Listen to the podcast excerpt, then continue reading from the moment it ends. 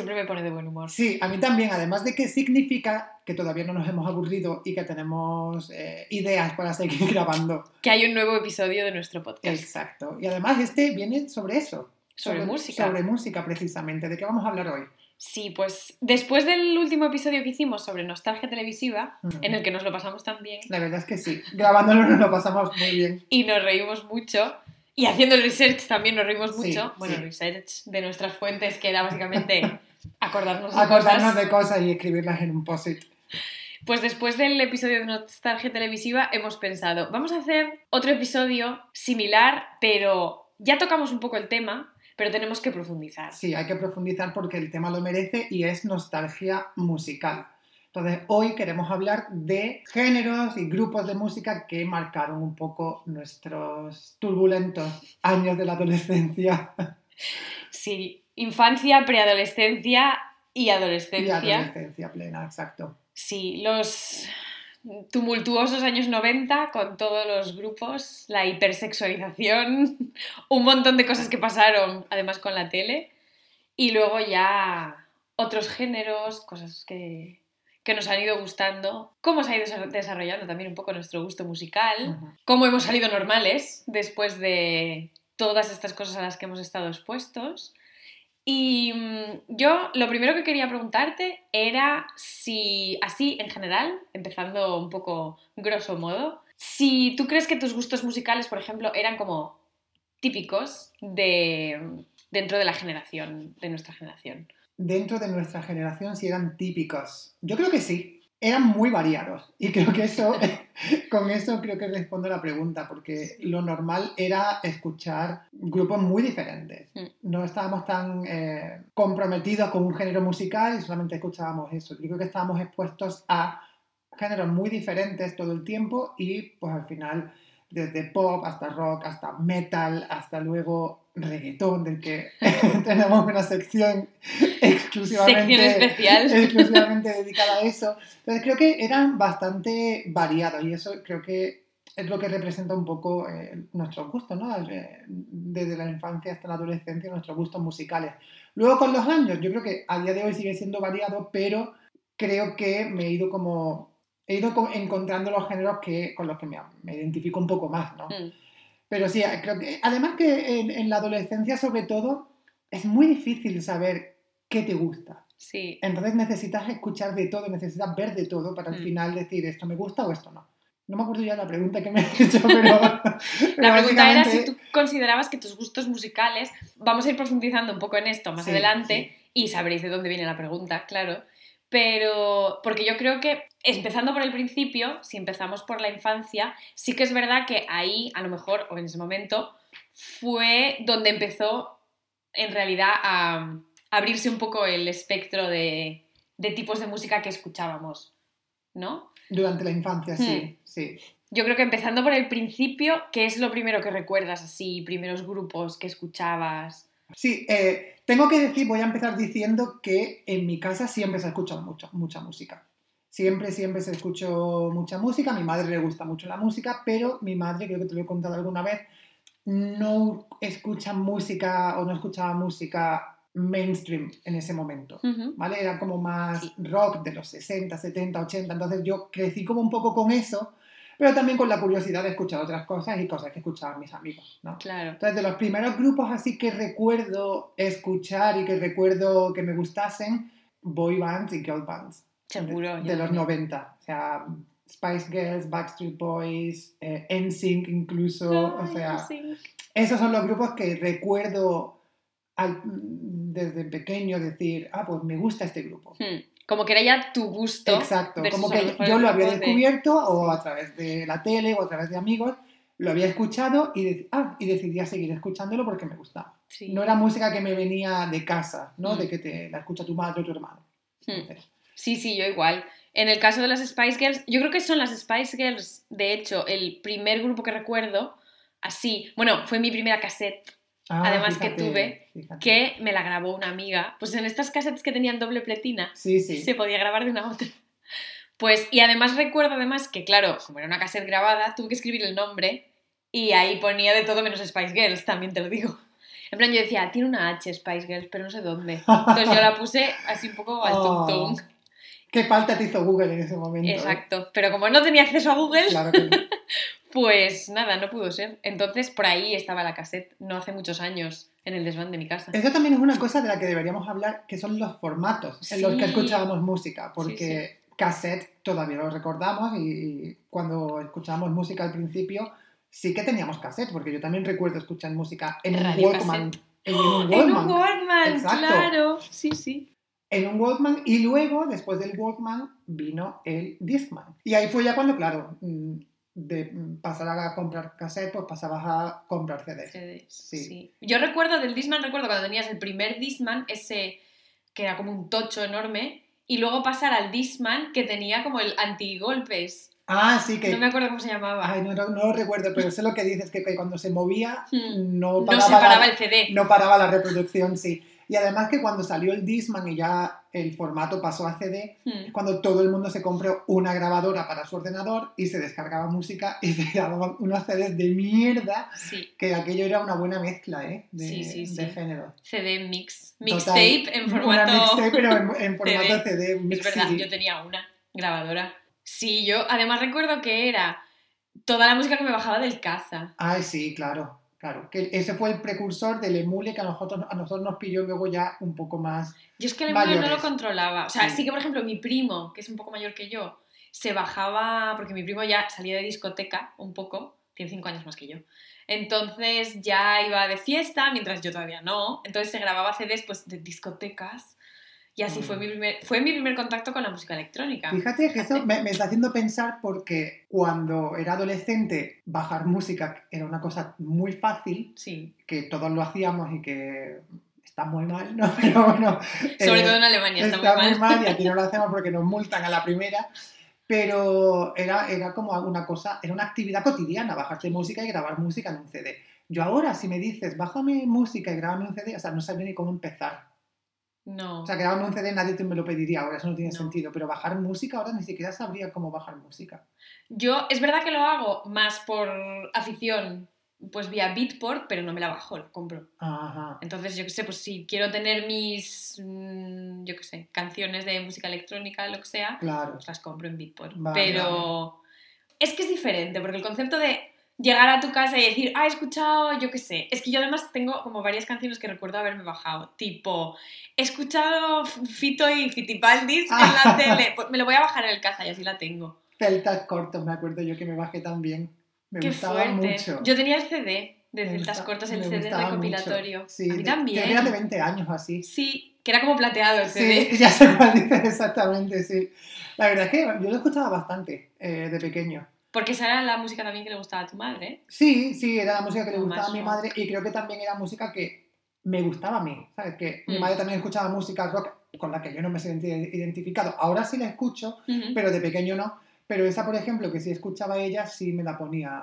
Luego la, me la ponía yo o quería Sí. escucharla yo por mi cuenta, sí. Pues sí, además de esos grupos, o sea, yo recuerdo esos grupos como que tenía en común con mis padres, que además lo descubrimos, yo creo que en mi caso fue, porque yo estoy obsesionada con los Simpsons, esto, si no lo sabéis, queda aquí dicho, Em, y mis padres siempre me decían, bueno, no pasa nada, velos siempre, todos los días a la hora de comer, porque está muy bien la música que tienen, porque tenían, pues yo qué sé, Pink Floyd, y música de los 70, tienen mucha, yo qué sé, muchos episodios hay música así de psicodelia, Ajá. Yo qué sé, Baker Street, que es la canción esa que Lisa toca con el saxofón. Ay, sí, es verdad. es y mis padres me decían, muy bien, muy bien. Sí, por lo menos te educas". da cultura musical, Sí. claro. Fíjate. Entonces... Y tú, aparte, bueno, ya hemos dicho algunos grupos, pero ¿cuál crees tú que fue el primer género en el que tú dijiste, uy, esto me gusta a mí, quiero saber más? Pues vas a pensar que es una cosa un poco rara, porque yo creo que el primer así género en general, valga la redundancia,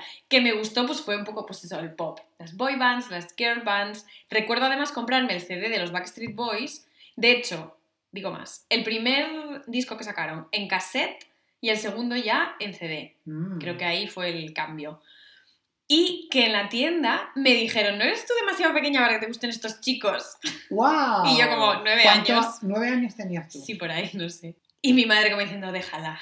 Pero date cuenta que ahora las niñas de nueve años seguramente, bueno, niñas y niños de nueve años seguramente eh, o sea, tenían acceso a todo. Me imagino que Y sí. nosotros en ese momento estábamos muy limitados por lo que podíamos comprar y lo que nos dejaban comprar además. ¿no? Exacto. Además, recuerdo ir con mi madre a comprarme el CD. Y recuerdo además que quería el VHS de un tour que tenían o de un, no me acuerdo, de un concierto live o algo así. Y mis padres no me lo quisieron comprar nunca. Oh, Como en plan trauma. de, eres muy pequeña. Trauma. Entonces... Todo esto está saliendo aquí en este en el podcast, todos nuestros traumas todos nuestros infantiles. traumas. Pero el- la siguiente cassette, o alrededor de ese momento, que recuerdo que me regalaron y me encantaba y estaba obsesionada, era The Course. Me A mí también, bueno, pero a día de hoy me siguen gustando. Y The Cranberries también, en esa época. ¿Ves? Yo de Cranberries, o sea, los recuerdo escucharlos y recuerdo verlos en la tele, a Sí. lo mejor los videoclips, pero nunca tuve CD o cassette total. Sí, yo sí tuve CD y recuerdo que la canción de Zombie, que todo el mundo conoce, Mm. de Cranberries, esa fue una de las primeras canciones de las que yo me aprendí la letra y la entendía. ¿En serio? Fíjate, Ah. sí, de las que yo me aprendí la letra y yo creo que quería saber tanto lo que dice que mm, pues, me imagino que buscaría el significado, ¿no? De la- en significados.com. Eh, bu- busqué el significado de la canción y esa fue, fíjate, ahora que, la- ahora que lo has dicho, me he acordado. No sé por qué yo siempre asocio The Course y Cranberries, los tengo metidos en el mismo saco. Por, Sí. eso, por eso he sacado yo los Cranberries ahora. Ah, no sé. Yo a mí, o sea, recuerdo que en esa época, o sea, me gustaba, pues imagínate, primero las Spice Girls y los Backstreet Boys. Después, o alrededor de la misma época, The Course me lo regalaron uno de los discos por la comunión, esto me acuerdo perfectamente. Y me encantaban. Y luego, también recuerdo que me gustaban mucho, no sé si antes o después, ahora mismo no lo sé, mm, 18s y Aqua.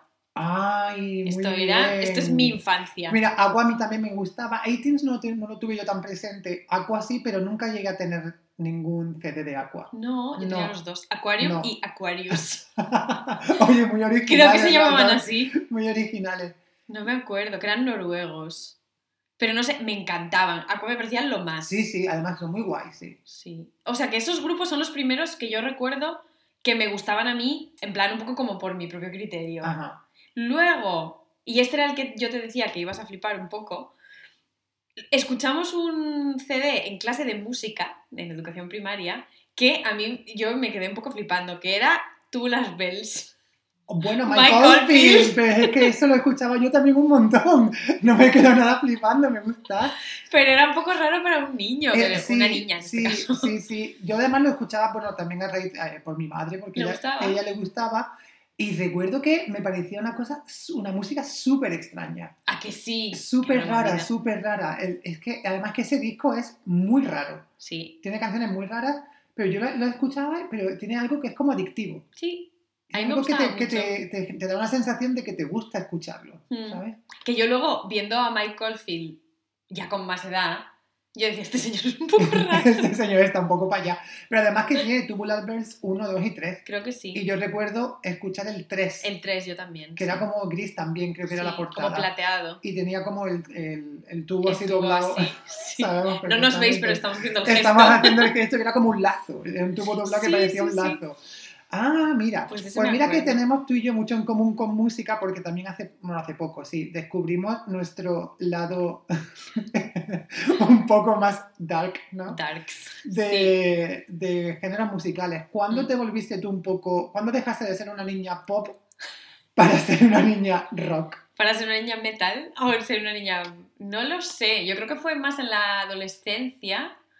Claro, es que yo, sin querer abrir ahora el melón del reggaetón, que lo vamos a dejar para, el- Sí, para sí. el- la sección final, mm, siempre me moví un poco en, la- en los años de instituto, un poco en esa fina línea entre el metal y que empezaba el reggaetón. Entonces, cuando empecé a salir, podías ir a dos tipos de bares. Yo que sé, con 16 o así, a los bares donde estaban poniendo, mm, yo que sé, Korn o Papa Roach, o donde estaban poniendo mm, Don Omar. O sea, no había término medio.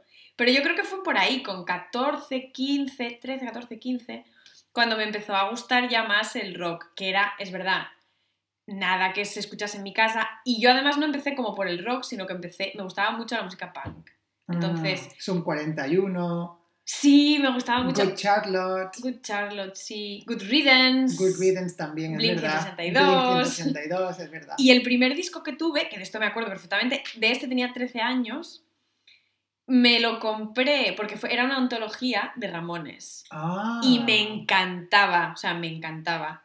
Sí. Mira, lo que y así justo- fue más o menos como empecé. Es que justo lo que estabas describiendo ahora, esa transición de pop, punk, rock, es que fue exactamente, ahora que lo estabas diciendo, fue exactamente como Sí. la tuve yo también, porque eh, tuve esa prefase de los primeros años de instituto, empezar a gustarme la música punk, Mm, y luego cuando empezamos a salir, íbamos siempre, lo que tú estabas diciendo, que hay dos tipos de bares, íbamos siempre a los bares de punk y metal. Entonces ahí fue ya cuando empezaba, me empecé a interesar en escuchar pues Korn, Papa Roach, Rammstein, Marilyn Sí. Manson, eh, Slipknot, un montón de grupos así que a día de hoy sigo escuchando porque me gustan, mm, ¿vale? sí. Pero luego, a la vez que tenía esa variante rock de mi personalidad, también me, me interesaba el pop del momento. Ah, sí. Porque claro, tú no podías tener 16 años y vivir en una burbuja de nu metal y dark metal o como se llame todo esto, y punk,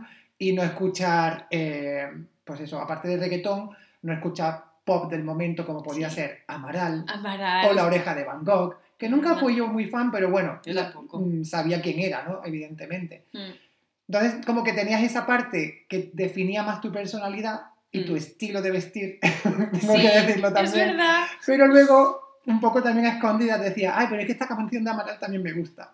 Es verdad. Yo es que Amaral siempre les tuve mucha manía. A mí Amaral me gusta. Esto podría haber estado en Lo amas o lo odias. Pues a mí con eso es la oreja de Gogh. Siempre yo tuve mucha manía a ese grupo, ¿eh? A mí nunca me gustó mucho y luego la gente estaba como obsesionada con la oreja Aunque tengo que decir que soy bastante fan de Amaya Montero. Ahora. Ahora, desde mi punto de vista, ahora de, de persona adulta. Sí, porque sí, es una persona Es interesante. muy interesante, sí. Genera mucho contenido, ¿eh? Sí, eso sí. Yo en su momento, o sea, lo recuerdo como mis primos lo escuchaban, que eran un poco más mayores que yo, y siempre tenían como la caseta en el coche. Pero a mí nunca la tuve en casa y no me Pero llamaba ¿De, quién la hablamos ahora? ¿De Amaral o de, De la... la oreja de Van Gogh. Ah, de la oreja de Van Gogh. No, yo tampoco tuve nada de ella. de- Nunca tuve nada del grupo, ni lo escuchaba en casa, ni nada. Amaral sí tuve un montón de CDs de ella. A mí me gustaba ella en sí, o sea, la cantante, pero... O sea, que me parecía que tenía una estética como guay, me llamaba un Sí. poco la atención yo siendo adolescente, pero también me llamaba la atención la Shakira pelirroja, quiero decir, me parecía lo más. Y ahora no, o sea que... Porque además recuerdo tener ese... Ese disco también era de los principios de la adolescencia, que entre mi grupo de amigas pues siempre nos pasábamos CDs, en plan, ay, pues grábatelo, tal. Y una amiga mía me dejó uno que era como una antología de, Sha- De Shakira, ¿no sí. sería el que, uno que tiene la portada morada, que sale ella con el pelo rojo, creo que es. Creo que sí, sí, sí, sí. Sería ese. ese. Que esa fue la época, porque a mí Shakira también me empezó a gustar mucho. En esa, es que esa era la época como más guay de Shakira. Que era un poco rockera. Era un poquillo rockerilla, sí. Y era Sí. bastante, era pues, iba con el rollo cantautora, no iba con el rollo Es reggaetón y hago pues mm, los featuring estos que hacen Mm. ahora, ¿no? Como los dúos. Eh.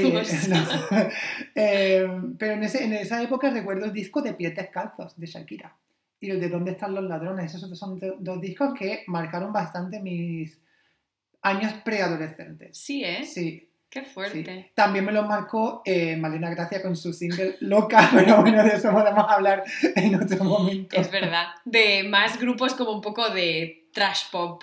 Que por cierto, bueno, esto te lo dije hace poco, yo eh, sobre Malena Gracia he descubierto que es la novia de Arevalo hace eh, dos semanas. Pero es que es, hace... es muy reciente la noticia. Pero que llevan cuatro años juntos. Que, Es que sí, que, que salió el otro día en, en cierto programa de Telecinco. Vaya. Sí, sí, es verdad. Yo Pues también lo leí, pero no sé. Es una cosa un poco me, como. me dejó, un me dejó poco. muy loco, sí, me dejó Sí. muy loco. Total, que bueno, ella, ella me vino a la mente por, o sea, su... Por esa misma época. No, que iba a decir que, que volví a recordar, a recordar su canción a raíz de verla en la tele el otro día. Entonces por eso la he mencionado ahora, a Malena Ah, Gracia, sí. claro. Es verdad, yo de la canción no me acordaba, pero es verdad que yo en ese momento, también así preadolescente, adolescente, más adolescente ya, mm, no sé, o sea, no recuerdo exactamente qué veía en la tele que no fuese pues, o los 40 o música así. ahora tengo clarísimo el momento transición para mí entre pop y rock, A ver, venga, cuéntame. que fueron Red Hot Chili Peppers. Ah, ¿sabes que me he acordado antes también de Red Hot? Porque has dicho, la primera canción que recuerdo, no sé qué grupo has dicho al principio, Mm. que, que recordabas la primera canción de Bajarte o algo así. Sí, Yo recuerdo una de las primeras canciones de descargarme y escucharla en bucle fue la de Other Side, Ah, que es muy bonita. me Que es una canción muy bonita. sí. Pues esa fue una de las primeras canciones que recuerdo, eh, en, eso ya te digo, en rayarla en bucle. Sí, yo igual, o sea, me encantaba, tenía un crush muy importante. Es que además la historia de... Es que claro, así lo entenderéis mejor. La historia de los grupos que me gustaban es paralela a la historia de los cantantes que eran mis crushes. Ah, Con lo cual, claro, yo nunca fui como muy fangirl, no me encantaban, yo qué sé, pues NSYNC o Justin Timberlake o todos estos, me daban un poco, sin más. Justin Timberlake estaba en NSYNC. Claro, y luego, bueno, luego Ah, se verdad, fue y luego verdad, se, hizo, verdad. se hizo su propia brand, que es Justin Timberlake y... Y ya, es verdad. Pues ves, yo, esto te da una idea de la idea que tengo yo de las boy bands. Ah. O sea, a mí, después de Backstreet Boys, hay un desierto. Y ya mm, tuve como crushes con frontmen de bandas de rock. Y la principal, principalísima era mm, Red Hot Chili Los Red Peppers. Hot. Anthony Kiedis, yo, en plan, tenía un póster en mi habitación, tamaño mm, real. Me encantaba. Con todos los tatuajes. Ay, de Sí. verdad, es que lo pienso ahora y me sigue gustando. que además me acuerdo que leí una vez, cuando en los mm, inicios de internet, que había salido con Demi Moore y dije, ole, míralo, muy pro, Fíjate. Anthony Kiedis. Yo pensaba que era ahí un tirado de la vida. Bueno, a lo, mejor, a lo mejor la tirada es de mi Moore. Es que Demi Moore a mí me cae mal, tengo que decirlo. Ella, claro, ella fue la que estuvo con Ashton Kutcher. Kutcher. Vale, sí.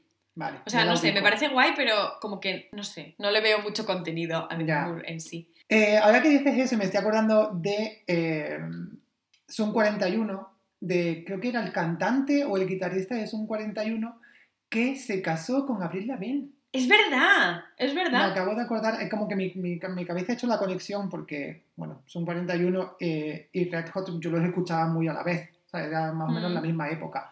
Y ahí fue cuando Avril Lavigne se hizo como famosilla, bueno, muy famosa de hecho al principio, y se casó con el cantante o guitarrista de Sun 41, que era, una, Ah. que era un hombre, un señor muy bajito. Que bueno, que bueno que a ella también la mataron porque decían que se había muerto y que tienen que hay un doble sobre ¿En ella. serio? ¿Eso no lo sabes? Sí Ay, hay, una quiero leyenda, hay este- una leyenda este urbana rumor, que dice sí. que ella murió, pero que pusieron a una doble. Qué fuerte. Sí. Es que nunca la seguí Pero a qué le importa que haya una doble o que sea ella de verdad. Ya, no sé. Yo es que era- además era esa época, no me acuerdo cuántos años tenía, fue cuando fui a Estados Unidos, a lo mejor 15, 16, 16 creo, que era la época en la que yo quería ser de California. y yo decía, ¿por qué he nacido en Asturias? Ah, Una ya, mierda. Porque además no solamente estábamos influenciados por la música, sino también por la tele. Claro. Porque todas las series que veíamos que eran en California, como Las gemelas de Sweet Valley, Salvados por la Campana, bueno, adolescentes, éramos, Éramos pequeños, más niños, pero sí, bueno. O de OC.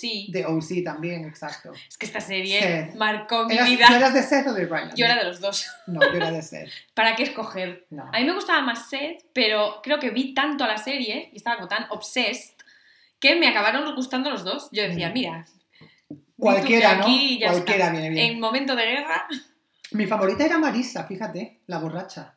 Que la pobre se murió. Bueno, la mataron en la serie. es verdad. Yo creo que la mía también, porque la otra me caía súper mal. Summer. Rachel Bilson. Summer. Summer.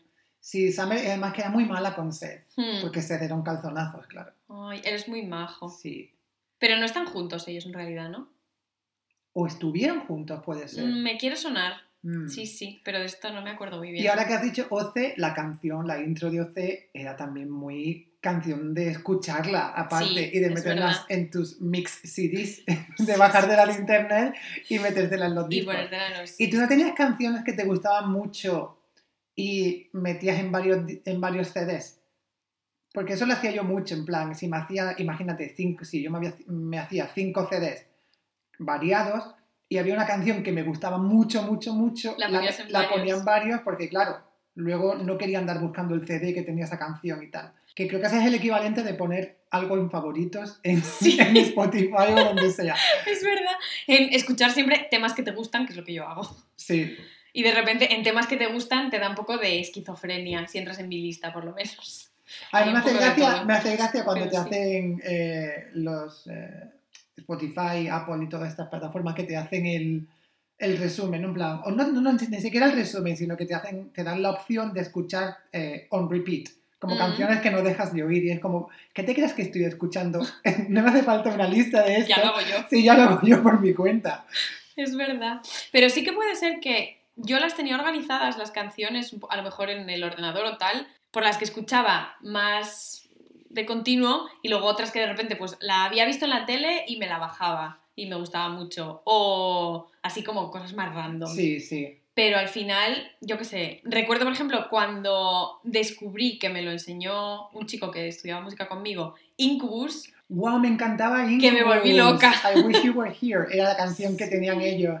es verdad. Bueno, la canción tenían muchas, Tenían pero muchas. esa era la más conocida, yo creo. Otra, otra que me acuerdo que también la bajé y la tenía como en esas de favoritos era, esto lo hablamos en verano, la de POD, Ah, claro, es que de hecho, es que, es que de hecho este verano tuvimos el momento este de estar en, en coche los dos y escuchar canciones de todos estos grupos de POD, Incubus, eh, Korn. Korn, My Chemical Romance, Es verdad, escuchamos un Slipknot. montón- Slipknot, que esa la verdad, ya te digo que eran eh, grupos que empezamos a escuchar en la adolescencia y a día de hoy perduran, a día de hoy yo los sigo escuchando y sin embargo grupos como a lo mejor The Course o Amaral o este pop de los principios de los 2000, a día de hoy no lo escucho. Claro, no, lo mismo. A mí me pasa que yo, por ejemplo, algunos de estos grupos, de repente si paso, yo qué sé, meses sin escucharlos, a lo mejor vuelvo a mi lista o a la tuya, Ya hay una que te va a compartir, sí. sí, de canciones de la adolescencia y las vuelvo a escuchar. Es que yo- O grupos. Aquí yo voy a hacer un poco de, mm, ¿cómo se dice? Detour de la conversación a, a un grupo que fue, mi padre, mi madre estaba un poco preocupada, porque me gustaba un poco rayando la obsesión, que A ver, era ¿cuál? Rammstein. Ah, es que Rammstein, a mí me pasó igual. Bueno, cuenta tu historia primero y ahora cuento cómo descubrí yo también Rammstein. Rammstein. Yo no recuerdo cómo lo descubrí, porque claro, ya estaba un poco metida en el mundo del punk y me gustaba el metal y tal, y había muchos chicos que o bien tenían un grupo o les Sí. gustaba esta música, que nos intercambiábamos. Yo tenía un grupo, pero no vamos, no vamos a hablar de eso. Uy, pero esto de esto lo hablamos ahora. No vamos a sí. hablar de eso, ¿no? De versiones. Eh, no, y de, de canciones compuestas por nosotros. Ah, bueno, canciones hombre, también. claro, no por mí, yo no hacía nada de componer, pero bueno, canciones compuestas, sí, sí. Qué guay. Pero bueno, sigue contando sobre Rammstein.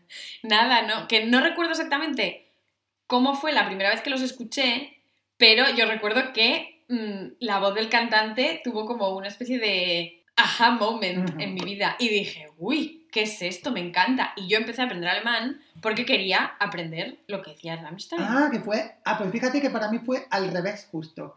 Yo ya estaba estudiando alemán Sí, y en una de, en una de las salidas de, de fin de semana, que íbamos siempre al mismo sitio donde se escuchaba la misma música y tal, pusieron una canción y yo, yo no dejaba de pensar, esto suena alemán, esto suena alemán y tal. qué fuerte. Y le pregunté a alguien, oye, ¿qué grupo es este? Y me dijeron, se llama Rammstein. Y a partir de ahí fue cuando me obsesioné con Rammstein, que recuerdo que creo que había salido el disco de Mucha, había Mm. salido justo en esa época.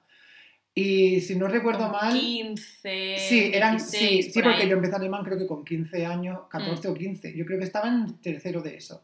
Sí. Pues 14 Pues o sí, 15 por ahí años, sería. claro. Sí, sí, sí. Y creo que la canción era o Du hast o Ich will, una de las dos. Ya Mm, no me sé si acuerdo. tú has es del O anterior. del anterior. Ishville creo que puede que sea de Y ese. Ishville creo que es de Muta. Porque sería Ishville, que creo que era más, más moderno. yo lo tengo en el Spotify, de vez en cuando lo escucho. De hecho, el año pasado lo pusimos un día que fuimos a, por ahí en el canal con el barco hinchable. y Matías me decía, por favor, qué vergüenza. Es que, mira, cuando yo salgo a correr, Sí, esto es hago una... hago- es de Mutra, te Sí. acabas de acordar, ¿no? Sí, sí, me acabo de Hago acordar. una cosa que juzgo mucho, pero yo también la hago, que es escuchar música en voz alta por la calle. Pero solo lo hago cuando voy corriendo. ¿Ah, sí? Que me pongo el móvil en un brazalete de esto, entonces me pongo la música para yo escucharla, porque todos los auriculares que me pongo se me caen.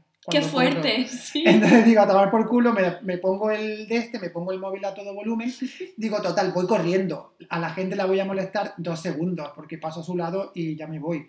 Hay, hay gente que de hecho me, me anima un poco cuando, cuando, cuando ¡Qué escucha la música se vienen arriba. Pero bueno, que un grupo que nunca me pongo es Rammstein. Para correr. Que no, que no me lo pongo nunca. Ah. Porque como voy por la calle aquí, digo, "La- esta gente sabe... Claro, los alemanes dirán. "Mm". Exacto. Entonces me pongo... Creo que es un poco controvertido. otros, sí. No en plan controvertido, en plan mal, pero que la gente dice "Pff, que esto sea el mayor export de Alemania. Sí, me creo que, cuadro". creo que es una cosa que... Bueno, ellos se sienten representados por eh, Germany's Next Top Model. Por Heidi Klum. Por Heidi Klum, yo creo que ese es su... Uy, y por Tokyo Hotel. ¡Ay, claro! ¡Hostia, es verdad! Tokyo Hotel. He hecho ahí el link. Tokyo Hotel, muy bueno, muy bueno, muy bien traído, ¿eh? Muy bien traído. Porque yo además hablando con un amigo alemán hace poco, me acuerdo que yo le decía, en su momento, a mí me parecía una cosa cutrísima, y aquí era muy pequeña, Modern Talking, que estaba el anuncio en la tele, día sí, día también. Ay, no me acuerdo yo de eso. ¿No te ¿eh? acuerdas de Modern Talking? No, O del anuncio. no, no, no. no Uf, yo me acuerdo un montón de ver el anuncio en la tele que, uno iba de- que iban de blanco los dos, con un pelazo. Y pasaron 20 años y de repente, hace poco, pues escuché algunas de esas canciones y a mi novio le hace mucha gracia y lo escucha. Modern Talking. Y hablando con un amigo alemán me decía, o sea, no puede ser que Modern Talking sea famoso porque son un cuadro. Fuera de Alemania, ¿no? Incluso. Pero a mí me encanta. Eh, me ha venido un grupo a la cabeza que no tiene nada que ver con Alemania, ni Modern Talking, ni Tokyo Hotel, que quiero, saber tu opinión. A ver. Es muy también 90-2000. Ujú. Maná. ¡Oh! He sentido como una puñalada. ¿Lo amas o lo odias? Lo odio. muy bien. Creo que Lo tenemos- odio ahora. Lo- eh, ahí voy. Creo que lo tenemos que haber puesto en el episodio de... De lo amas o lo odias. Exacto. Sí. Porque en su momento Hubo como furor. estaba todo el mundo obsesionado con Maná y yo me incluyo, no a nivel obsesión, pero me incluyo eh, de escucharlos, bajarme canciones Yo también. y escucharlos. Sí, No sí, sí. me sabía discos ni tenía discos, pero bueno, me sabía canciones.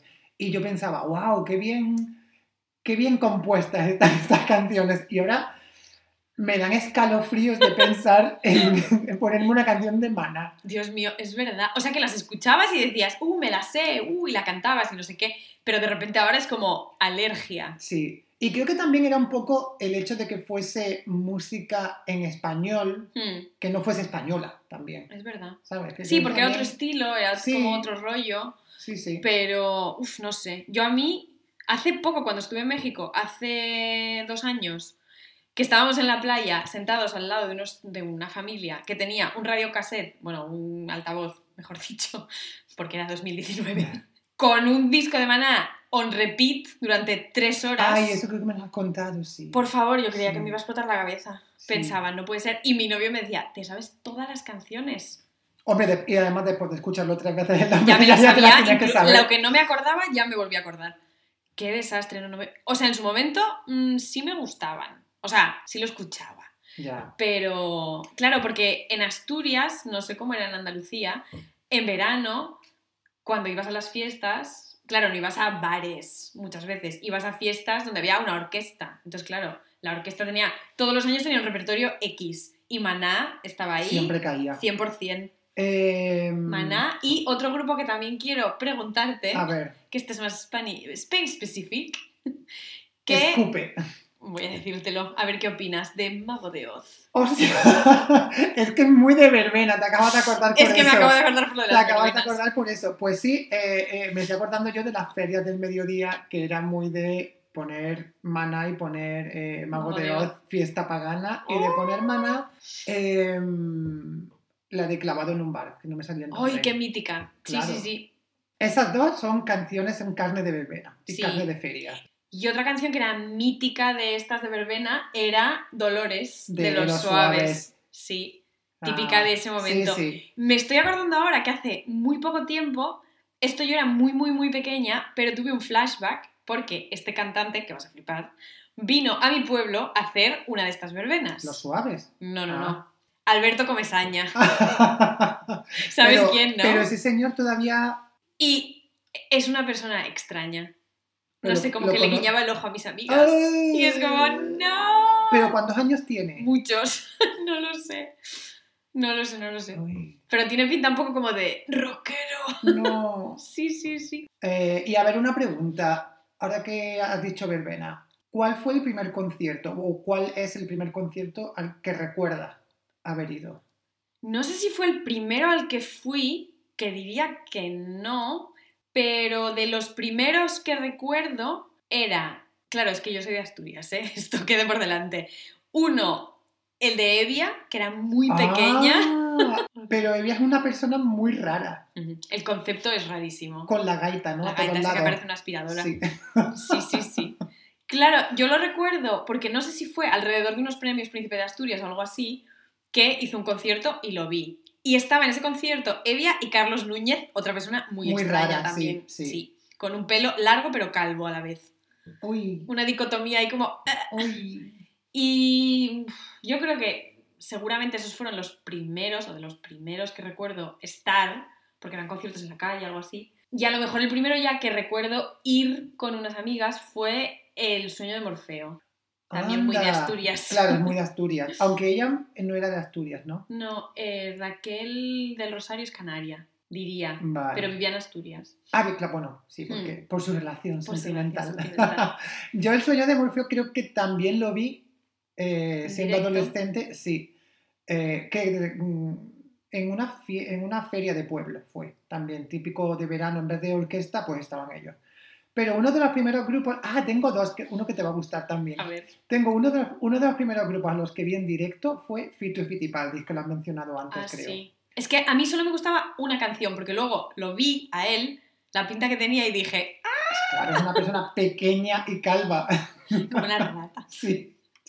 Personas con ojillos de rata. Total. Pero yo fui a verlo con una amiga mía que nos llevó su hermana, porque también iba y su hermana era mayor, entonces era como un plan guay. Porque claro, yo mejor tendría 13 años o así, Mm, su hermana, pues imagínate, 18, porque nos llevaba en coche incluso, que era como una aventura, ¿sabes? ¡Qué guay! Pero uno de los eh, grupos a los que recuerdo, que este no fue el primer grupo ni mucho menos, pero también a lo mejor con 16 años así o 17, un concierto en el que recuerdo pasarlo muy bien, Dover. ¡Ay, Dover! ¡Qué me guay! encantó ese concierto y además que de hecho eh, fue uno, eh, no lo he mencionado y me acabo de acordar, uno de los primeros grupos que yo, a los que yo escuché y pensé, qué guay. Ah, y me gustaron mira. mucho y los descubrí a través de mi tía, recuerdo en un viaje en coche, no sé por qué. Y, y no dejaba de ponerlo, o sea, Mm. tenía como un CD una cinta, un cassette, no sé lo que era. Y después, cuando eh, hacíamos comidas familiares siempre los domingos y tal, pues yo siempre decía, no, yo me quiero ir con, con la tita porque me pone la música que me gusta. Entonces me ponía Oh. Dover siempre. ¡Qué guay! Sí, y a- ahí fue como conocí yo Dover y en un concierto recuerdo que o sea, nos pasamos súper bien ese concierto, porque además fue en la playa, me Mm. acuerdo, en verano. Yo nunca lo vi en directo. Es que, claro, Asturias, los grupos que venían a hacer las verbenas, pues eran un poco más de latineo, en plan. Sí, pero eso, es muy, pero eso es muy divertido. Sí. El que cantaba azul, Cristian. Ah, ¿cómo es? Cristi ay, ya sé quién es. Cristian Castro. Cristian Castro. Sí. Pues este también lo vi en directo, pero claro, esto ya era un poco, bueno, pues lo que había. o sea, tampoco podías elegir mucho más. No, ya.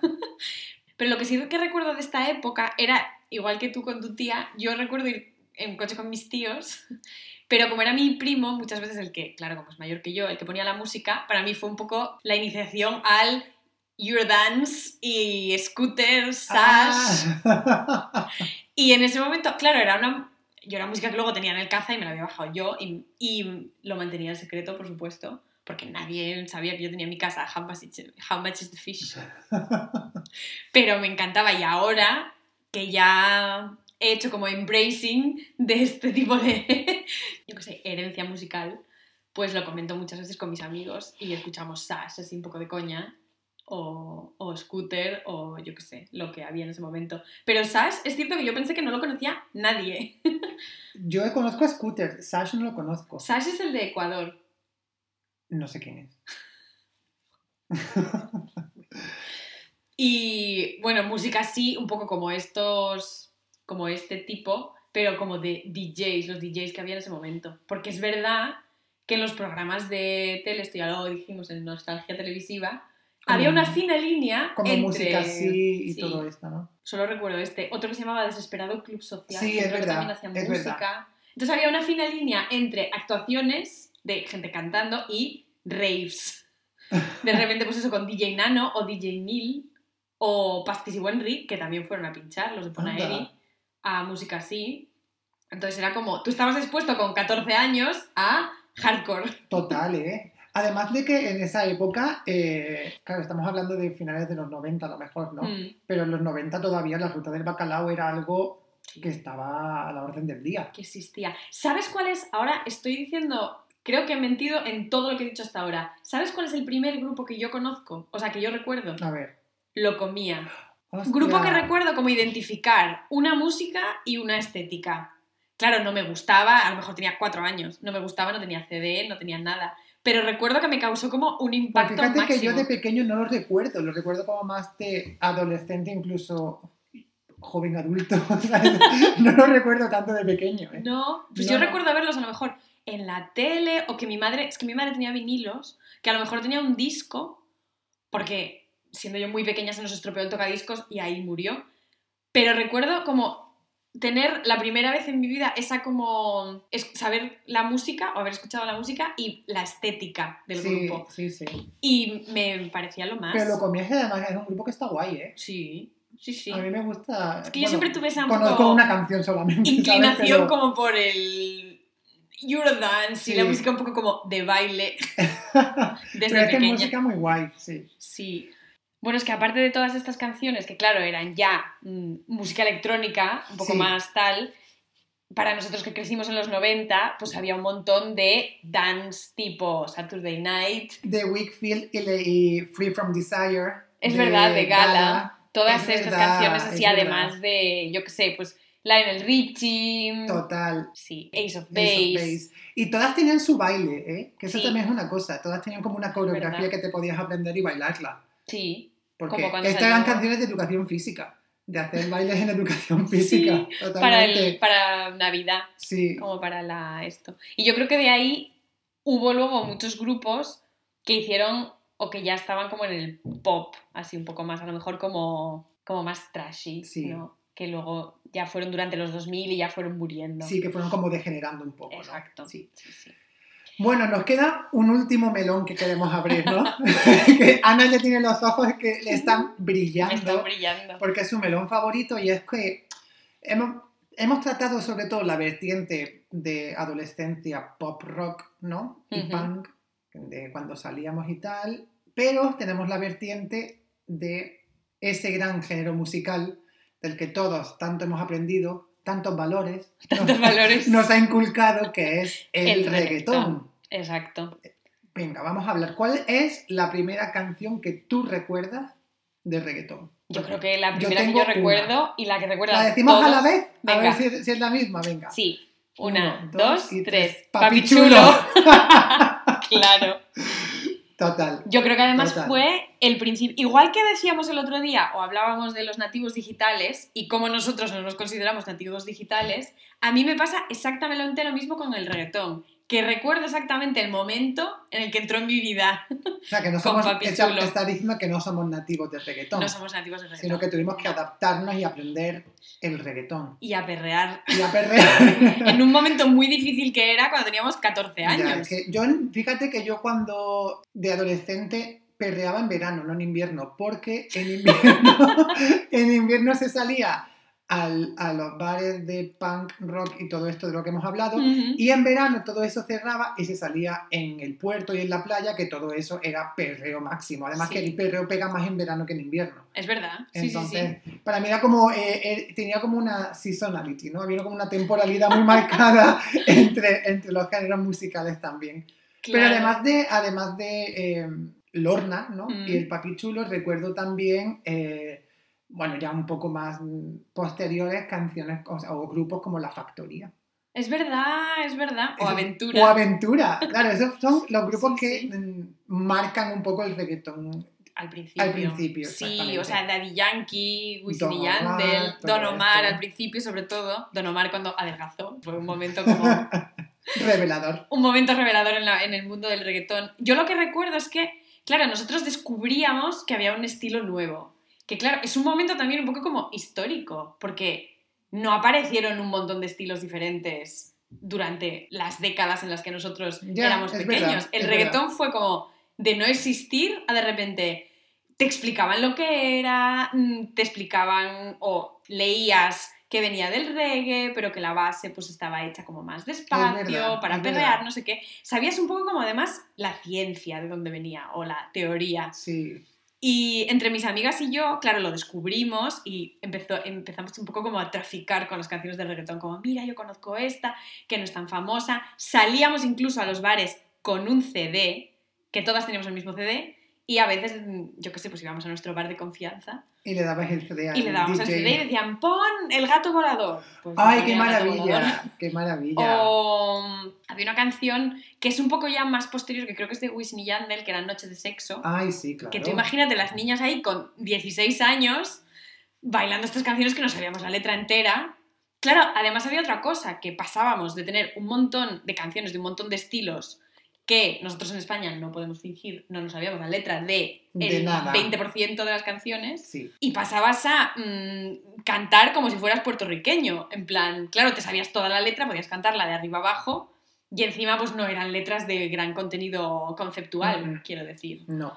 Sí, luego el reggaetón fue evolucionando y hay canciones de reggaetón posterior, igual que nos, nos acordamos del reggaetón Antiguo, inicial y precursor, el reggaetón medio eh, como José de Rico, Rayos de Sol, porque a mí esa canción me llegó a obsesionar en, Sí. en los, no sé, 19, 20, 21 años a lo mejor. Sí, ya más en la es- época de la uni. Sí, eso es en mitad de los 2000, yo creo, 2007, 2008 a lo mejor.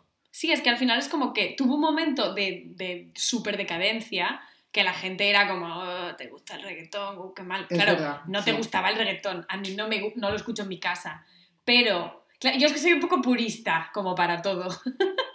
Entonces a mí el reggaetón ahora moderno, mm, o sea, me gusta a lo mejor alguna cosa que hace Nicky Jam o tal y la escucho y me río, pero yo soy de los temazos antiguos, Sí, de Tego claro. Calderón y Héctor el Father. Pero fíjate, cosas. una cosa que eh, es muy curiosa también del reggaetón es cómo el reggaetón como estilo al final hizo cambiar a muchos artistas de estilo, porque Sí, tú, hemos hablado de. Shakira y Shakira se volvió re- eh, reggaetonera también, Sí. incluso Alejandro Sanz hizo canciones de reggaetón, Es que Alejandro. Alejandro Sanz, eso su de todo. personalidad no sabemos dónde está. Eh, no hemos hablado de Alejandro Sanz y también es una persona a la que, que tengo un poco de manía. Sí, y a mí yo también. No sé por qué, pero es una persona que no me termina de... Yo también, pero sé por qué, porque no tiene personalidad ninguna. Pero es verdad que luego hay cantantes de reggaetón. No sé, yo es que tengo un. También me raya un poco la obsesión lo que me pasa a mí con Daddy Yankee.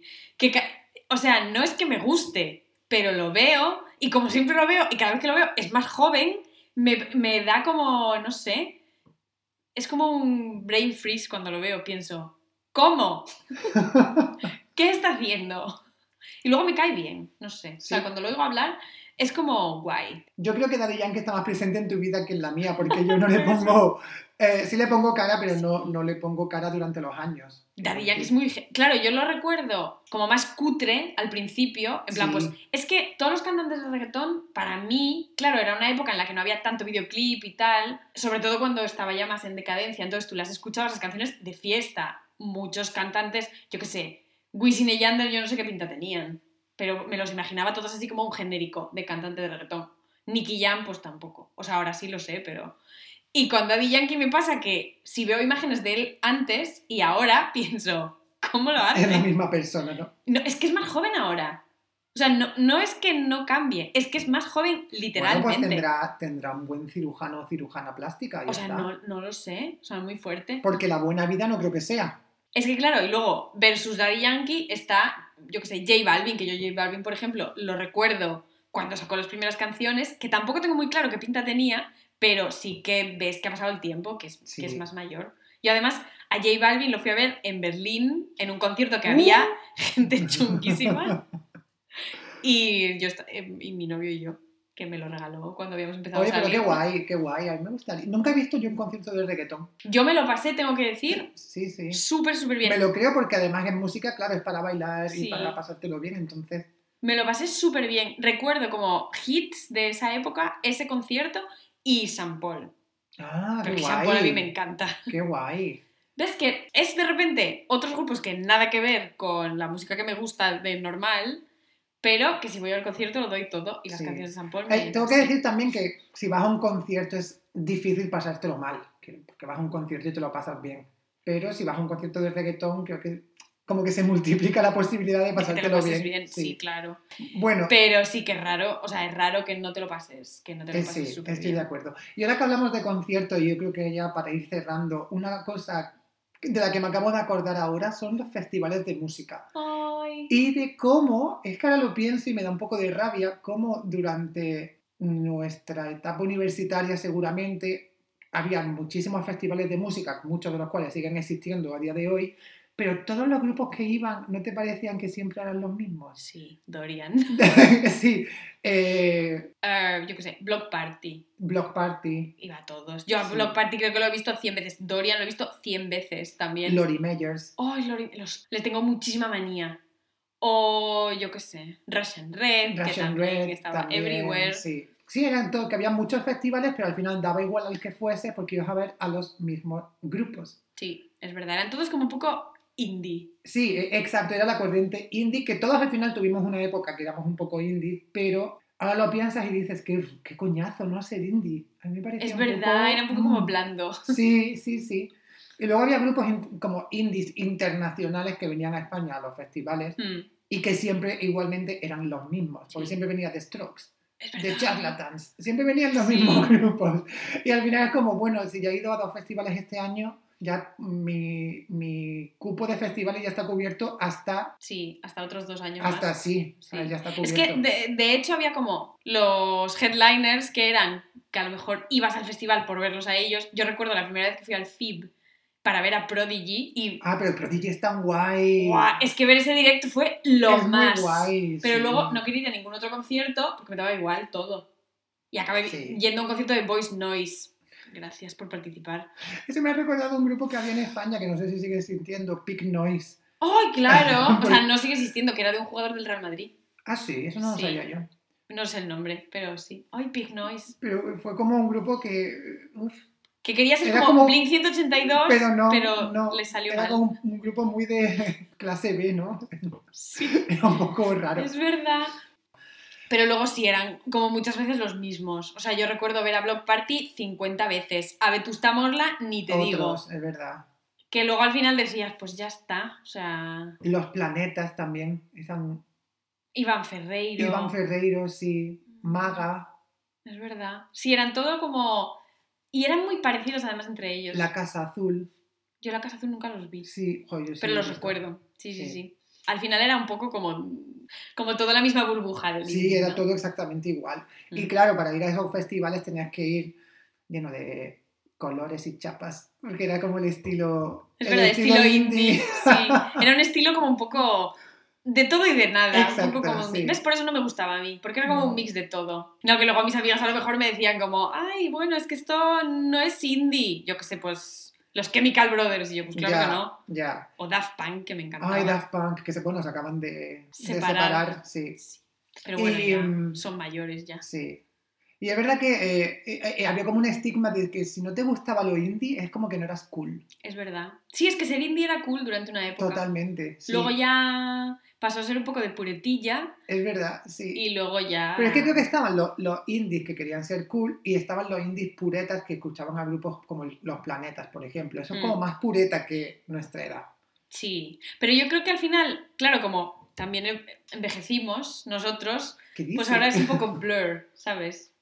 La gente de nuestra generación, Sí, de nuestra sí, edad, sí. que ahora es indie, es pureta. Sí. O sea, Bueno, nosotros ahora, mm, la gente de, que tiene ahora la edad que teníamos nosotros en ese momento, pues están escuchando trap, están escuchando cosas que a nosotros nos vienen ya un poco grandes. Mm. A ver, que podemos estar al tanto, pero... mm, sí, a mí me gusta Bad Bunny, yo estoy al tanto de estas sí, cosas, que no es trapero, ¿eh? Pero yo qué sé. A mí no, no, conozco los nombres y conozco las canciones, pero no los escucho, tengo que Mm, decir. No, yo tampoco. Estoy un poco alto. Pero bueno, aquí nos vamos, sí, nos vamos a ir despidiendo de, porque creo que ya hemos hecho un buen repaso de nostalgia musical, ¿no? Sí, Desde los 90 hasta los 2000. largos, sí, sí. Así Y pronto volveremos con nuevas nostalgias o ¿Quién otras sabe? opiniones. ¿Quién sabe? No vamos, a, no vamos a hacer ningún spoiler. No. Básicamente porque ni siquiera nosotros sabemos lo que va a venir. No, hay, no podemos hacer un spoiler porque no sabemos lo que viene. Entonces- Pero opiniones controvertidas, por supuesto, Sí. las servimos fresh para vosotros. Sí, en bandejita de plata para todas vosotras. Nos despedimos entonces. Venga, nos despedimos. Un beso a todos. Chao. Adiós.